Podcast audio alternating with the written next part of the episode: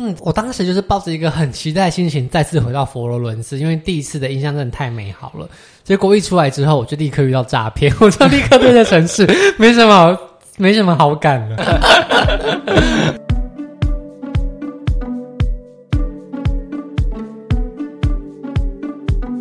不论你去过意大利，或未来想去意大利，只要意大利在你的人生旅游清单之中，都欢迎你收听本集。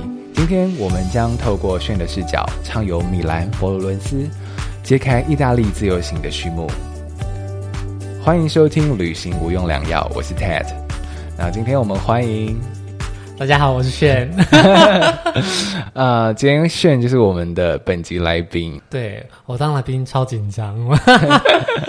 我以前当主持人的时候都没有那么紧张哎，我不知道为什么当来宾这么的焦虑。那你可以懂大家的心情了。好，那今天我们要来聊聊就是意大利的这个城市。那你去过意大利旅行几次？我去意大利两次。那都是自由行吗？对，两次都是自由行，但我第一次去的时候是大学念到一半的时候，那那一次是一个环欧之旅，但是是那种很小资、很背包客的环欧。那时候就去意大利，去了大概两三天而已。嗯、然后去了之后就发现，天哪，意大利这边也太漂亮了，这里的人也长得太好看了吧。然后我就决定说，哦，那我以后还要再专程来一次意大利，然后再。大学毕业之后，刚好有个机会，有机会再回来意大利。然后我这次就在意大利待了两周，就是想要把大致上有名的景点都玩过一次。哦，好，我刚刚 catch 到一个点，你首先你在环欧之旅特别称赞了意大利的人长得好看。那我想问一下，你觉得意大利人跟欧洲人，你觉得是否在视觉上有差，或者是你为什么会觉得意大利人比较好看？哦，这真的是非常非常精辟的问题。就是在欧洲，他可能会觉得欧洲人都是金发碧眼很好看，其实没有。就是比方说法国啊、荷兰啊、德国、意大利人都长得不太一样。那意大利人呢、他跟我们印象中那种金发碧眼的高加索人很不一样。第一，他们的身高其实没有到特别的高，他们平均身高，我印象中跟台湾其实没有差太多。而且他们大部分的人也都是黑头发。他们是地中海旁边的民族嘛，所以他们的五官其实跟比较靠近北方的欧洲的五官不太一样。我觉得意大利人的长相比较符合传统台湾人的审美的好看。因为可能就是浓眉大眼，不管男生女生都是，而且意大利的男生真的是非常的帅。这不是我一个人的猜想，因为那时候我回国之后，我就问大家说：“哎，我觉得意大利人很帅耶。”然后有去过人都说，他们真的觉得意大利人是最帅的欧洲民族之一。嗯，嗯，而且我们甚至觉得，在意大利，如果你长得不帅，有点可怜，因为你的朋友都太帅，你在意大利长得不帅，比长得帅还要困难。这样去意大利感觉压力很大。对，没错，因为意大利每个人都太好看了，所以就会觉得，哎，大家是不是？如果今天一个不小心讲不好看，就会在这个市场就会突然变成 PR 值很后面。那时候我记得我们第一次去欧洲的时候，然后就到了意大利。那时候我是跟一个国外的旅行团，那时候那个旅行团是有澳洲人啊、美国人，他们的审美标准跟我们来说也是很像的。然后我们那时候只是刚进入意大利，在旁边一个休息站。然后就在那边买一些东西，然后就刚好就是有两个意大利的警察从警车下来要进来买东西，然后因为太帅了，整车的人都以为他们是广告明星来拍广告，后来才发现没有，他们是真的警察，就是真的意大利警察。啊，以上所有言论仅代表 Shane 个人的审美价值，不代表本台立场。还有一些朋友啦。好，那我们今天聊的是想要聊意大利的自由行啊，所以我想好奇你在自由行的时候，你选择哪一个城市作为你的第一个进入的城市？这次我是在米兰先入境，然后在罗马出境。嗯，那我觉得其实到一个国家，就是我们在一下飞机就会感觉到一个不一样的空气跟不一样的氛围，所以我好奇你到米兰刚下飞机之后，开始进入这个城市之后，你有什么样的一个印象？如果今天是刚下飞机的话，我的第一印象就是意大利人动作真的是有够慢。因为我那时候在米兰下飞机，我从机场还没有到领行李，我光出关，我大概就等了快两个小时。就是所有的观光客，嗯、而且那时候应该也只有一台啊两台飞机，嗯，然后排队就是排的巨长无比，然后海关也是问的超级超级慢，所以我对意大利的第一印象就是天哪，这个人真的动作有够慢。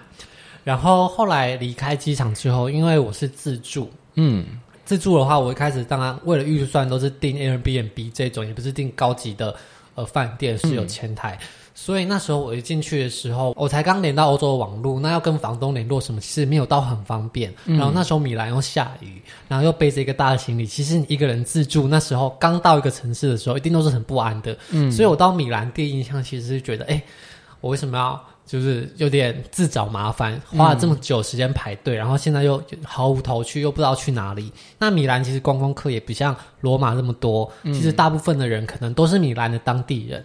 所以那时候，其实我一开始就有点无助，然后有点没有办法欣赏这个城市的美丽。嗯，所以刚刚那段话，我就浮现了一个画面，就是你一个人在雨中，然后背着一个很大的行李，或是拖一个很大的行李箱，然后再找饭店的这个画面。对，感觉是当时一下飞机之后的一个感觉。那在这个过程当中，他们的街道有什么特别之处吗？你在寻找饭店的过程，或者是这几天开始在米兰生活的过程，你觉得他们的街道你有什么的印象，或者是有没有什么日夜上的一个差异？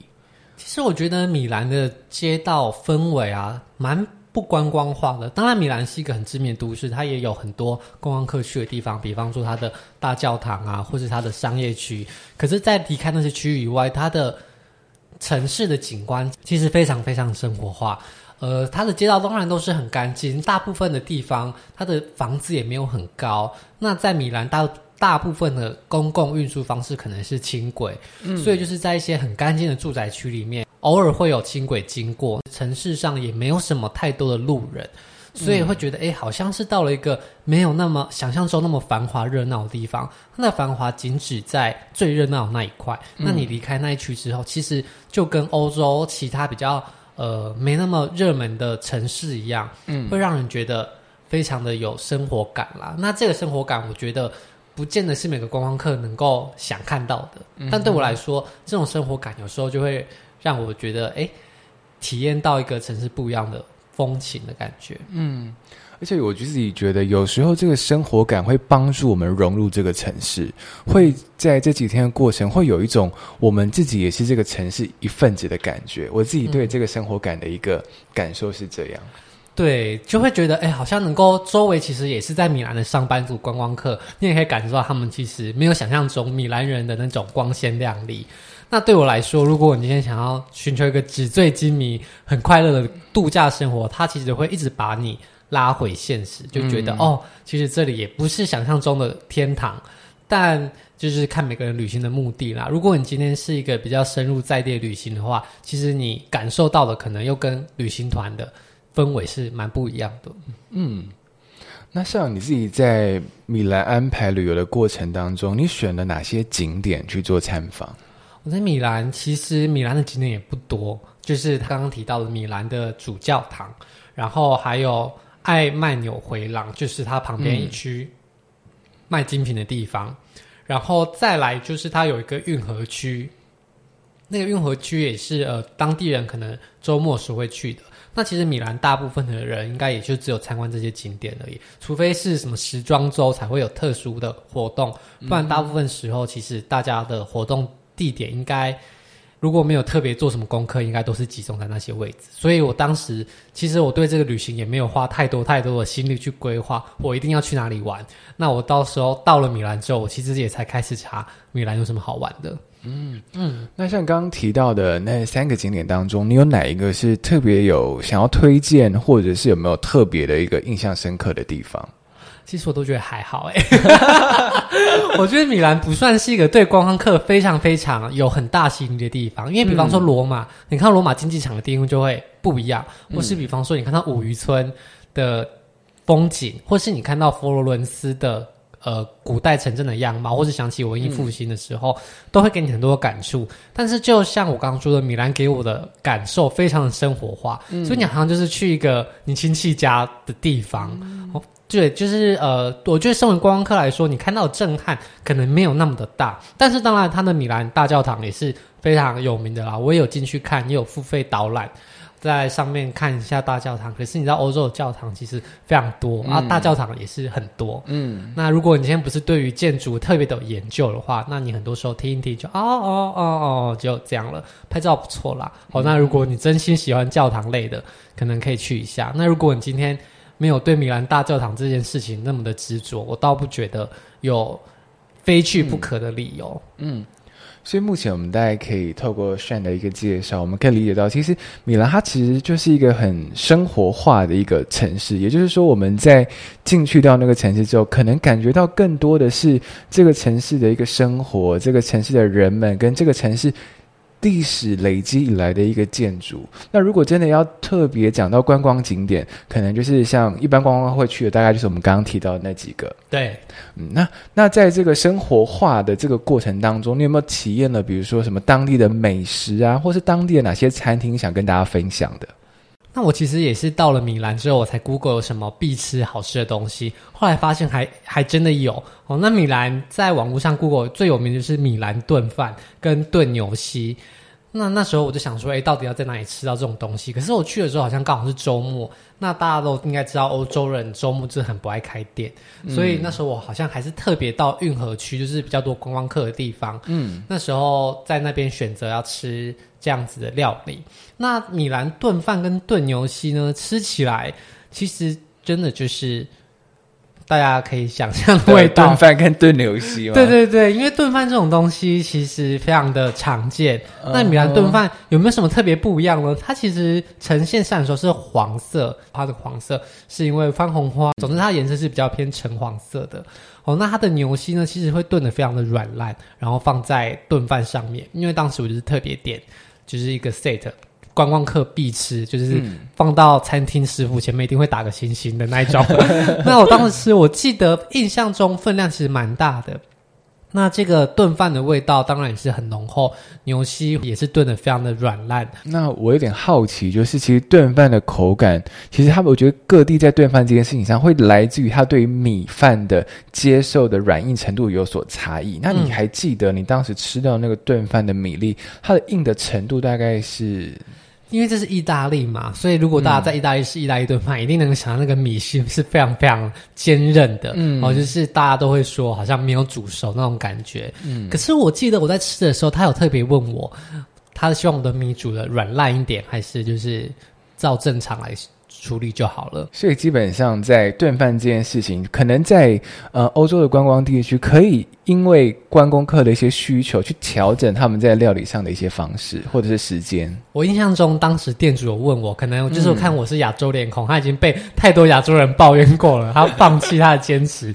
但如果今天是可能当地名店的话，或许就不见得可以。是，那这是因为他在观光地区。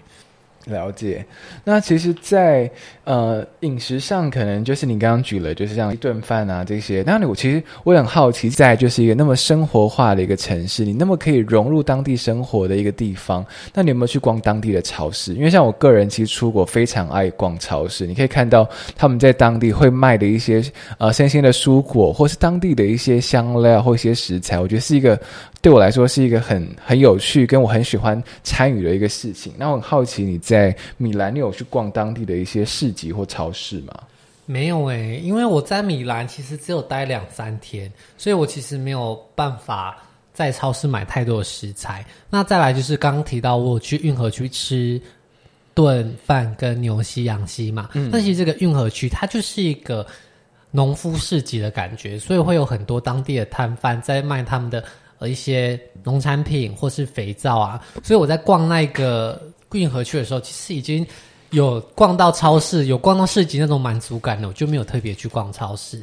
不过这种市集，正如大家也是印象中的欧洲市集一样，就是卖卖草莓啊，卖花啊，嗯，卖肥皂，嗯嗯嗯，卖 cheese，卖他们的腌肉啊这一类的食物。哦，那其实观光客去一定都会想要逛逛看啦。那不过逛久了，其实。就是也都就像是台湾的夜市有标配，所以欧洲的农夫市集也有他们的标配。嗯，是是是。那像我们在米兰，你待一个待三天，对不对？嗯。然后是在三天的过就是结束之后，你就是直接前往佛罗伦斯吗？没有诶，我在米兰离开之后，因为当时我就是预计要沿着意大利玩一圈。嗯，那米兰下方一点点其实就是五渔村，那五渔村也是非常有名的景点，所以我那时候是先去了五渔村。跟大家分享，炫本人对于五渔村的一个美景是非常的一个推崇，所以呢，大家如果对五渔村有兴趣的话，欢迎收听我们下一集意大利的一个自由行的一个 的未来的专访。现在就在那个卖关子。对，好，那接下来我们就进入到就是第二个我们今天想要探讨的一个城市，就是佛罗伦斯。嗯，那你可以首先分享一下，就是对于佛罗伦斯你这个城市的印象是什么？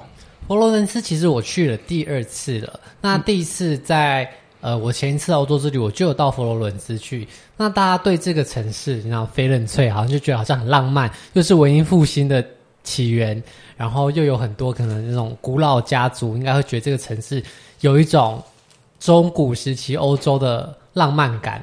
那我第一次去的时候，也是觉得这个城市呃非常的古典和美丽。比方说它的圣母百花大教堂，它就是。非常不一样的教堂，它的底座是大理石做的。虽然说经过了很长的时间，它已经颜色上不可能像一开始刚制做好时候那么的鲜艳，但是它的对照于屋顶上的红色的砖瓦还是非常非常明显对比。而且它在佛罗伦斯应该算是非常高的建筑，那个壮观的感受，其实对我当下的。旅行经验来说是非常震撼的，所以我第二次去佛罗伦斯的时候是非常期待能够再到这个城市感受到它特殊的美丽的。所以当时我还在这个城市安排了大概四五天更长的时间要来探索。那其实在这个探索的过程，你刚刚有提到一个大教堂，那你还有去了哪些景点，或者是有没有吃了什么印象深刻的特色美食可以跟我们分享？嗯，我当时就是抱着一个很期待的心情再次回到佛罗伦斯，因为第一次的印象真的太美好了。结果一出来之后，我就立刻遇到诈骗，我就立刻对这城市没什么好没什么好感了。你被骗了什么东西？就是在佛罗伦斯的地方，刚刚就有讲到，它是一个很充满艺术感的城市嘛，uh-huh. 所以其实在这个地方很多人在卖画。那其实观光客根本没有那么爱买画，毕竟也不知道是谁画的。嗯，那这些画。理所当然的销量可能就没有办法到很好，我不知道是不是因此他们就研发出了一种强制卖画的手段，就是他们会把画摆在地板上，嗯，哦，那摆在地板上，有时候观光客像我，有时候在查路啊，用 Google Map 低着头用手机，根本没有注意到，那有时候就会不小心经过他们的地方，那他们都会把这个画摆在马路的很靠中间的地方，嗯，就是如果你一个不小心就会踩到，它就是放在大家的人行道上。所以其实有些人没有注意的话，一不小心就踩上去了。然后我当时就是踩到他一小脚，然后他就开始对我恶言相向，然后就说：“你踩到了，你要把我的画买下来。”嗯，然后记得好像是四五十欧吧，就是一个天哪，这种东西怎么值这个价格的预算？然后当时我就想说怎么办？怎么办？然后一个亚洲人在那边可能又显得很好欺负的样子。嗯，就就在我当时在想说，到底要不要？把这个画买下来的时候，我就边想边走，边想边走。那个人就开始跟着我，然后我就一直想，一直走，一直想，一直走，然后就发现，哎，其实走的蛮远了。然后那个人就离开了。然后我想说，哦，所以这个是诈骗吗？然后我就得知这件事情之后，我就想说：天呐，要是我刚刚把钱交给他，那我也太气了吧！那其实我一开始我还是有点心虚，想说我是不是真的把人家的作品踩坏了，是不是真的要去负责？但是后来隔几天，我又在附近走的时候，又看到一样的场景，然后又有观光客不小心踩上去，他们又是追上去要钱，我才发现其实这就是他们呃跟观光客要钱的那种手段。所以我就比较心安理得。谢谢你跟我们分享了一个去欧洲佛罗伦斯旅行可能要小小注意跟小心的一个地方。那除了像这个诈骗的经验之外，可能影响了你这个旅行的一个心情。那在佛罗伦斯，你有去了呃哪些景点，或者是吃了哪些食物，是你真的觉得哦必推，一定要去的，要跟大家分享一下？其实佛罗伦斯也是非常非常多亚洲人，特别是台湾人会去的城市，所以佛罗伦斯必吃的就是牛排、烤牛排，然后牛肚包。然后如果我今天在特别认真用心的搜寻 TripAdvisor 上面的话，可能会有一些三明治，大很大的三明治啊，嗯，或是一些必买的纪念品，比方说茶叶、S M N 修道院的香氛香水之类的东西。这样听起来，其实佛罗伦斯，你感觉是不是在如果回到我们刚刚的一个印象当中，跟米兰相较之下，我可以这么理解吗？也就是说，佛罗伦斯比较是一个观光化比较高的一个城市。对，佛罗伦斯它给观光客做的事情多很多。嗯，那其实我在好奇，你在佛罗伦斯，你有没有去逛当地的一些知名的 outlet，或者是有没有买了什么战利品？有，其实佛罗伦斯近郊就有一个非常非常大的 outlet，在意大利应该是有去意大利人都会经过的。那他会需要在佛罗伦斯坐公车转过去。那我记得我当时也有去，嗯，蛮有趣的是，一开始进去，大家一定会先冲 Gucci 之类的全球知名的名牌嘛。嗯、那进去，我记得我第一次看到一双 Gucci 的鞋子，打完折之后可能要八九千台币一双皮鞋。嗯、那时候我想说，天哪，好贵哦！一双皮鞋要八九千块钱，怎么 Outlet 也这么贵？就是对于当时的我来说，嗯，就是体验到精品的价格的震撼。然后后来我就在。Gucci 里面转了一圈，发现啊，东西都好贵，我就走出来。然后，因为它是一个很大的购物城，它有非常非常多意大利的名牌，好，比方说 Prada，比方说 BV，还有可能非意大利的，可能 Balenciaga 等等都有。嗯，然后既然都来了，我当然是每一间都进去逛嘛。然后看到这个价格越来越夸张，越来越夸张，最后再走回 Gucci 的时候，发现天啊，Gucci 好便宜哦，感觉可以买个两双，所以它也是一个不断洗脑大家这个价定价是合理的过程。那感觉欧洲就会传承一些很多传统的工艺啊，或手做的一些精品。所以有没有除了这些国际品牌之外，有没有当地特色的一些名牌，或是当地特色的一些实用的一些？呃，品牌好物可以让你有就是入手啊，或者是可以跟大家分享的。其实这个还蛮有趣的，是因为佛罗伦斯本身就是一个制作皮具很有名的城市，嗯、所以它有非常非常多的作坊在卖他们的皮制品。那这些作坊，无论是呃在城市的导览中，可能就会带你去参观，或者是在他们的市集上，就会有很多作坊上面写说哦，Made in Italy 的皮。包或者是包包啊、皮夹等，然后就摆的超长，就像是夜市一样这样摆，每个都打 Made in Italy 的时候，你就觉得天哪，真是 Made in Italy 吗？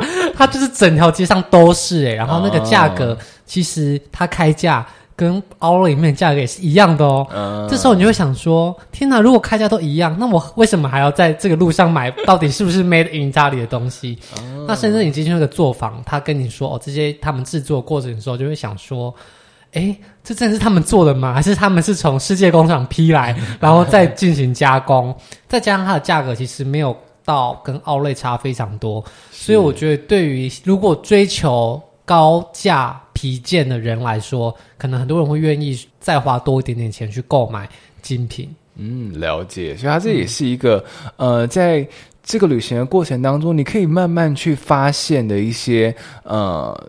呃，比如说历史的工艺的一些制品，或者是自己比较出来，选择出自己想要的一些东西，我觉得它就是在旅行的过程当中去慢慢发现的。对，可是这边要先声明，就是因为我们本身是对于皮件没有特别研究人，所以可能就会想说，哦，那我们去买精品就好。但如果今天你本身对这个可能是在行的人，或许你在佛罗伦斯可以挑到一些。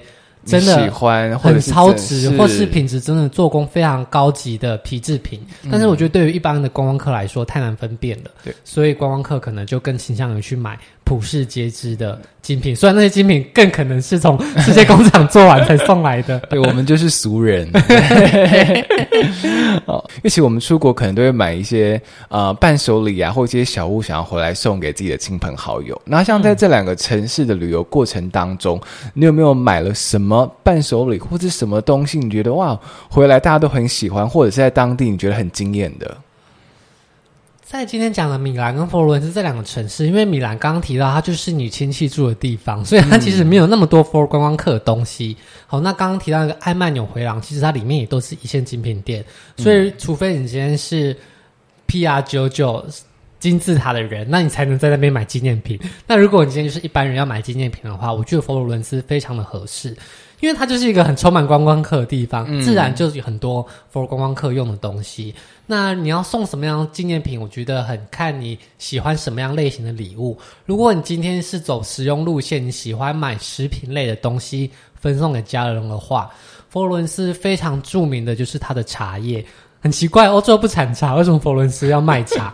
那他们的茶他们那边有一家非常知名的茶叶店哦。那它的茶当然也不是意大利产的，但是它是从国外收集回来之后，在意大利佛罗伦斯这个地方用他们的香料加工，嗯、所以他们其实不是真的茶，而是有风味的茶，或就是可能会玫瑰啊各种花草茶。嗯，哦，那味道真的是很香很香，而且它的价格虽然不便宜，可是因为它是。干的茶叶，所以其实算下来一包可能四五百块钱，你可以送给特别好的朋友，嗯、那我觉得是非常值得的。而且茶叶嘛，对台湾人来说是接受度非常高的礼物，是，算是一个很好用的一个伴手礼之一。对，那如果今天你不想要送食品类的话。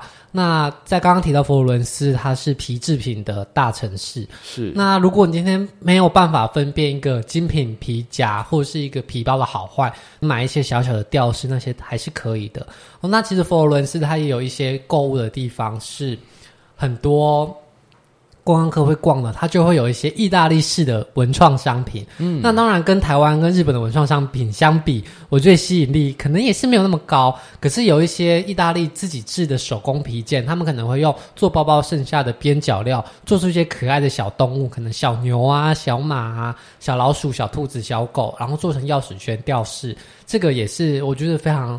合适送人的，嗯、是还有还有一个，就是如果今天你要送给女生的话，那女生可能爱香氛香水类的，嗯，那佛罗伦斯有一个 S M N 修道院，里面就是放贩卖各种香氛制品，那这个也是很适合拿来送人的礼物哦。不过虾皮也买得到。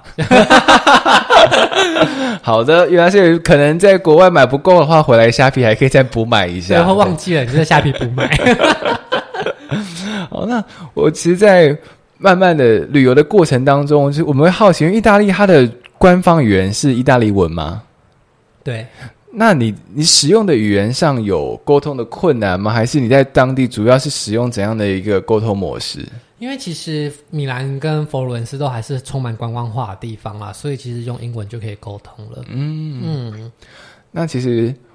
我觉得自己会私心想要问一下，因为其实我们知道欧洲其实上厕所并不是那么方便的一件事情，嗯、所以尤其你又是自由行，可能很多餐厅也不见得会借厕所给你，所以在厕所这件事情上，呃，意大利有没有一些就是？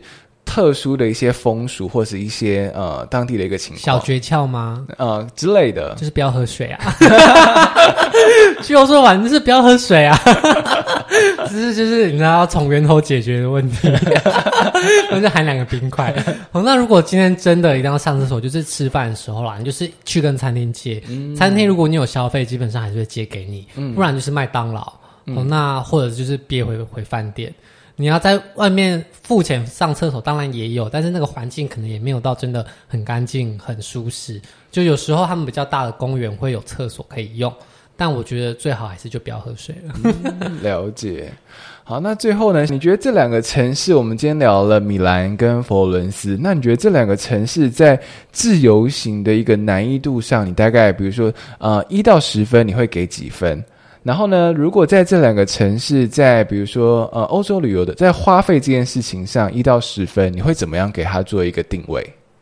如果今天是米兰跟佛罗伦斯的话，我觉得佛罗伦斯的自助容易程度大概有八分至九分哦。嗯，很高。你只要知道哦哪些是诈骗的行为，然后呃必吃的东西，其实你用中文都查得到。嗯，是。那佛罗伦斯只要你能够到得了那边。我觉得没有什么太大困难啦。嗯，好，那米兰的话，就因为比较生活化一点。其实，呃，如果你要到比较远的地方，你可能就会需要一些英文的能力，或者是一些冒险的精神去做轻轨这样子。了解。嗯，那至于花费的话，意大利其实在欧洲的物价来说是普遍低一点点的。嗯，所以以花费来说，我觉得意大利的程度大概在六到七分之间吧，应该不会跟去日本比差多少。就是可能跟一些欧洲消费比较高的国家来讲是相对友善的。对对对。那我们谢谢 Shane 今天跟我们分享有关意大利的米兰跟佛罗伦斯两个城市的一个自由行之旅。我们从美食、人文还有当地的一些生活习惯的角度切入，让我们就进一步的体验到当地的自由旅行到底能怎么做。那如果你对于意大利的自由行还有兴趣的话，希望我们未来能推出更多相关的一些专辑。拜拜。